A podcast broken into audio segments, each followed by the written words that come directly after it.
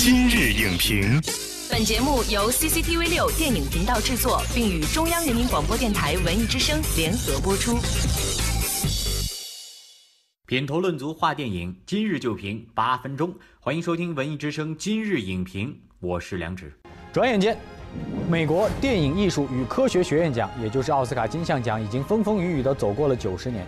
来看最新出炉的榜单之前，我们先来看看各媒体网站上最具人气的候选影片都有哪些。新浪娱乐《水形物语》十三项提名领跑奥斯卡，将是最佳影片等奖项最有力竞争者。一九零五电影网三块广告牌，明星抱团力挺，成为本届大热门。凤凰网奥斯卡完整提名出炉，诺兰终获提名，获奖有望。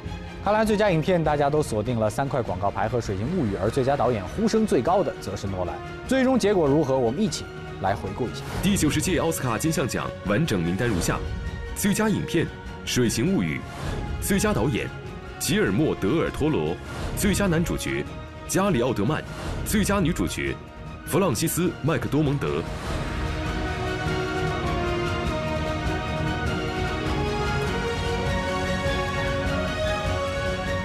那么在今天呢，我们也特别的为您邀请到了影评人周黎明老师，为您一手解析第九十届奥斯卡获奖影片。再次的欢迎周黎明老师。各位观众，大家好，主持人好。我们首先来进入关于第九十届奥斯卡的快问快答。今年在您的眼中，奥斯卡是大年还是小年？在好莱坞的眼中，这是大年，为什么是大年？因为它比较多元化，啊，几乎每种口味的人都可以找到自己喜欢的影片。这几年奥斯卡获奖影片的趋势，请您用几个词来概括一下。最大的趋势是年轻化，好莱坞在进行非常明显的更新换代。对于一部希望获得奥斯卡小金人的影片来说，有哪些规则是它的入场券？我觉得很有趣的一个现象就是要讨好好小镇青年。好莱坞的整个这个行业在年轻化，尤其是奥斯卡评委的年轻化。好，快问快答结束。刚刚周老师在快问快答当中也说到哈，今年的奥斯卡是一个大年啊，这个大会体现在哪些方面？我们理解的大年是出现像《血战钢锯岭》啊、像《阿凡达》这样的，就是它里面有大的场面，那故事也很宏大，票房很高。如果用这个标准来衡量的话，今年的确不是大年。但是我觉得。好莱坞把它定义成大年，是从这么一批影片。首先，它很多元化，有一些呃很小众的影片，比如说《伯德小姐》《水形物语》跟三块广告牌。那我个人比如喜欢的《华盛顿邮报》是重大的历史题材，像《逃出绝命镇》这样的影片，甚至像《敦刻尔克》，你会发现，因为几千个新的评委里面，大部分都是年轻人，他们觉得这影片我喜欢，它能够真正的让我引起共鸣。这是我选它的最主要的标准。比如说《伯乐小姐》，因为他们的年轻评委觉得这是代表他们的声音的，也就是我刚才说的小镇青年啊，在一个小城市发生的故事，的确很细腻又很新生代。所以我觉得我们不要一味的拿《泰坦尼克号》当做是一个唯一的标准，就觉得只有那些宏大的大片符合奥斯卡的要求，但其实不是，好有各种各样的好法。明白，在今年的奥斯卡的榜单当中啊，您觉得有没有哪部是出乎您意料的？这回有一个算是小小的意外，就是三块广告牌很可惜的，他呢，呃，不被看好，是因为他导演没有获得提名。但是在这之前，众多的风向标里面有一个叫英国奥斯卡，BAFTA，我们是俗称英国电影学院奖。对，是的，就他实际上把最佳影片给了三块广告牌，而这个故事呢是一个英国人眼里的美国。所以它有一些奇特的地方，我把它叫做化悲痛为利器。本来他是自己遭受了一个悲剧，然后大家都很同情他，但是他在报仇的时候，实际上他是没有目标的。你觉得这个人是道德榜样吗？他不是，但是这个人物很真实。这个老演员能够呈现出来的这个人物的那种多面性，我觉得是看完以后，我觉得他拿是没有争议的。Ma, please, it's too late. Leave it, please. Robbie.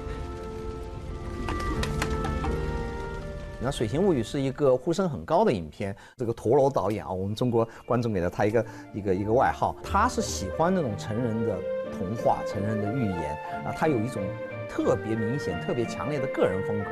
那这回呢，他就拍了一个，算是在这个个人风格跟大众接受之间做了一个平衡，而且平衡的最好的这么一个影片。当然，我觉得这两部都是好电影，哪部得奖都是有充分的理由的。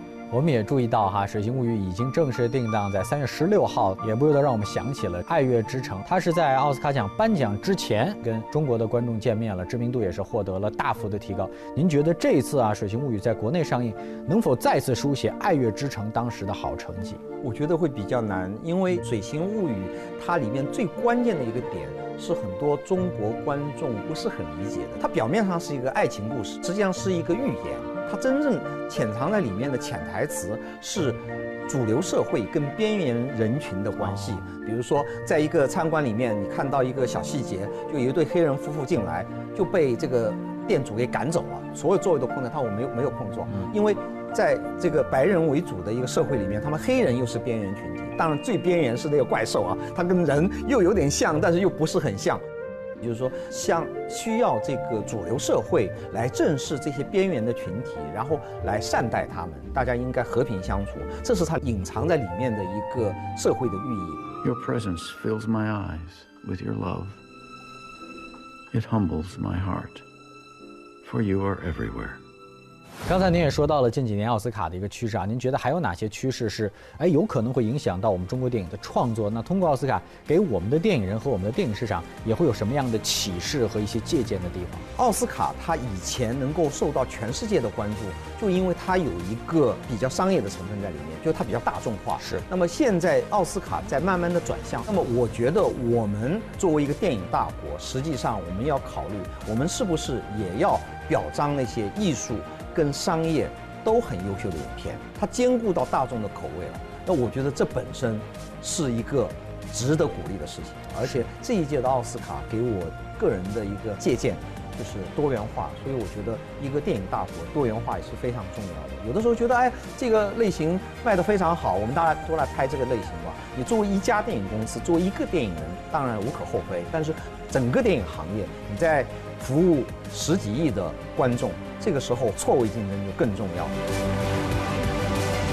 那我觉得，当好莱坞在转向的时候，我们可能要审视一下，我们是要走一个什么样的路？谢谢周老师今天带来的精彩的点评。第九十届的奥斯卡金像奖华丽的落幕啊，种种迹象表明，好的电影早已不再局限于大明星、大制作，以精彩剧情和细节打磨见长的中小成本电影，同样能够征服专业评审和观众的内心。同时呢，奥斯卡金像奖也更加关注历史、人文表达和思想深度，这些都对我们中国电影的未来发展有着重要的借鉴意义。本栏目视频内容，请关注 CCTV 六电影频道，周一到周五每晚十点档《今日影评》。